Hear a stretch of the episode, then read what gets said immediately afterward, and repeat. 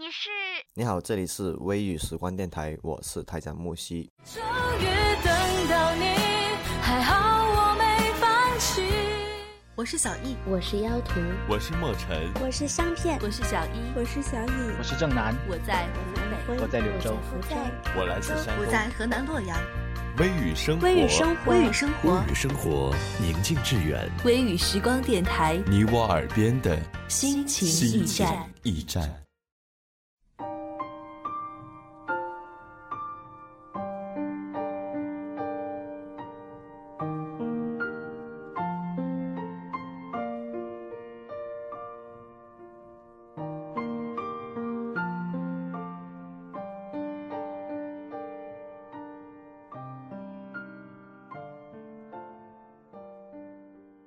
我一直坚信着，每个城市、每栋建筑，都有着属于它自己的故事，就看你如何去揣测它。其实，故事本身真正的意思已经不重要。现在收听着节目的你，是否也会像我一样，去揣测每个有生命又或者没有生命的物体，猜测着发生过在它身上的故事？你是否也会觉得，在你所在的这个城市，有着它自己的文化底蕴？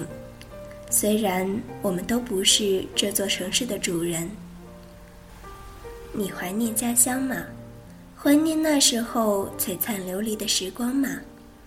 那个记录着你许多故事的小城。这里是微雨时光，我是今天的主播四月。在今天的节目开始之前呢？还是要在这里提醒一下大家，轻轻地动一动手指，拿起你的手机，关注我们的微信公众号。微信公众号是我们微雨时光电台拼音的开头大写字母，或者大家也可以直接搜索“微雨时光”添加关注。我们一直在这里等你，从未离开。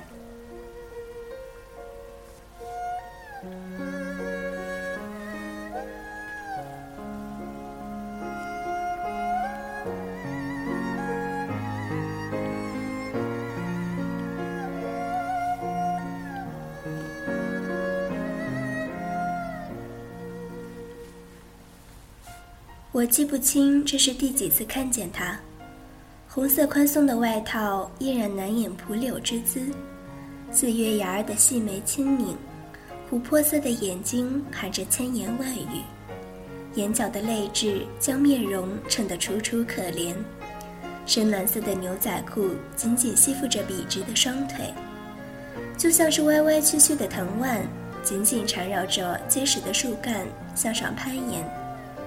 吸取着朝气和露水。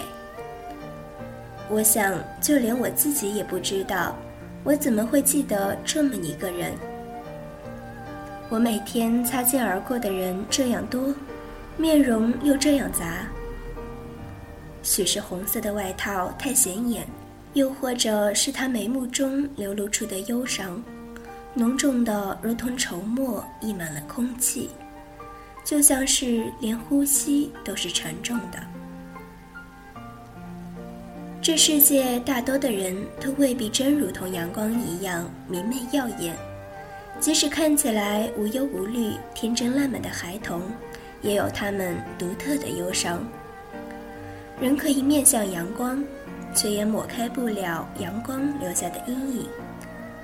或许人类天生残留着趋利避害的天赋。吉米说过：“想要快乐的话，千万不要跟比你悲观的人做朋友。但是，悲观的人到哪里去交朋友呢？”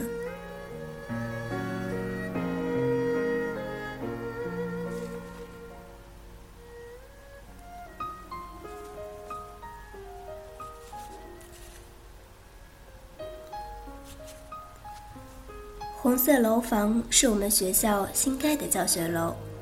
据说有个高大上的名字，但是因为很少有人提起，所以也逐渐被我们淡忘。只是红砖楼，红砖楼的这样叫它。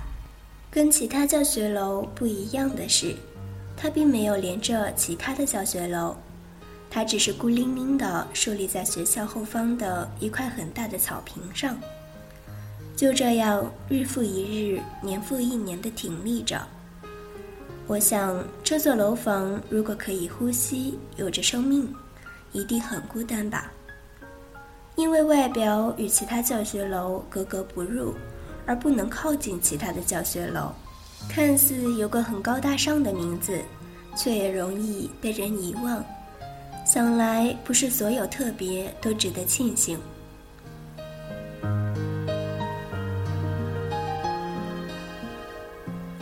砖楼所在的草坪倒是热闹非凡。每个温暖和煦的冬日，许多人就会抱着吉他，拎着零食和报纸，三五成群地坐在草坪上。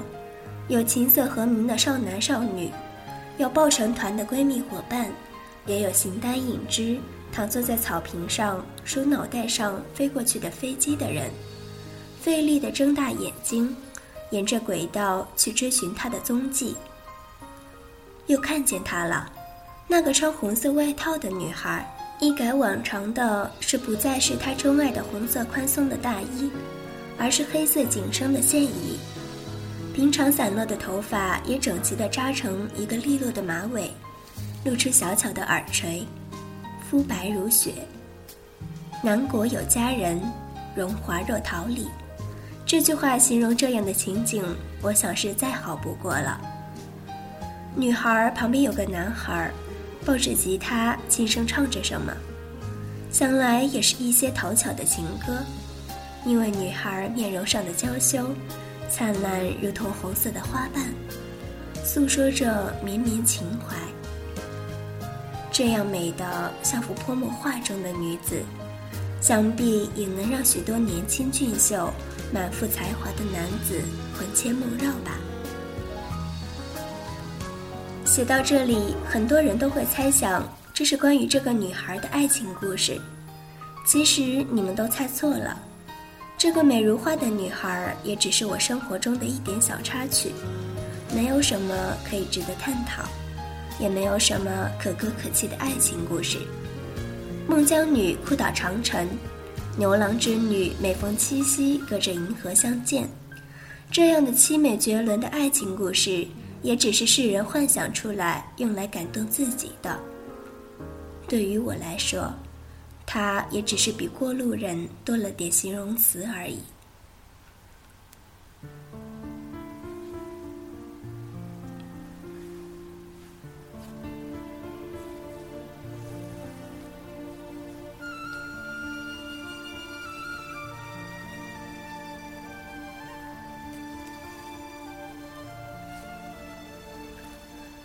我一直都在想，会不会有这样的一个人，曾经跟我擦肩而过，然后他又突然消失在城市的某个角落。然而我不知道，跟他擦肩而过的许多人也不会知道，他是否会凭空的在这个圆鼓鼓、盛满太多忧伤和太多苦难的地球中消失了。也许有人会记得他曾经来过。但我想，大多数的人都不知道。但是，就算知道又如何？毕竟，像这样消失在世界上的人太多了。到最后，你会发现，你对这个城市并不重要，或者这个城市对很多人都很重要。从来就不缺少像你这样前仆后继做贡献的人。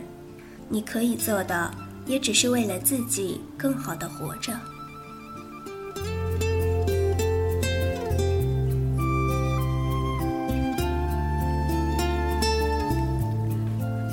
伤痛可以在心里埋得很深，你与不与人说，它都在。新生的皮肉会愈合，藏在骨子里的伤痛却没有办法愈合。它只有在你牵一发而动全身的时候，才会咯吱咯吱地告诉你哪儿出了问题。不过这都没关系，因为哪个人身上没有或大或小、或新或旧、或完整又或者残缺的部件？关键只在你看它的角度和你选择的方式。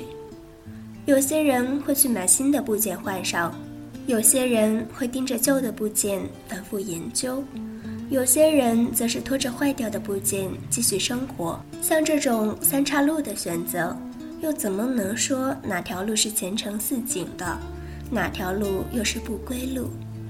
就像如人饮水，冷暖自知罢了。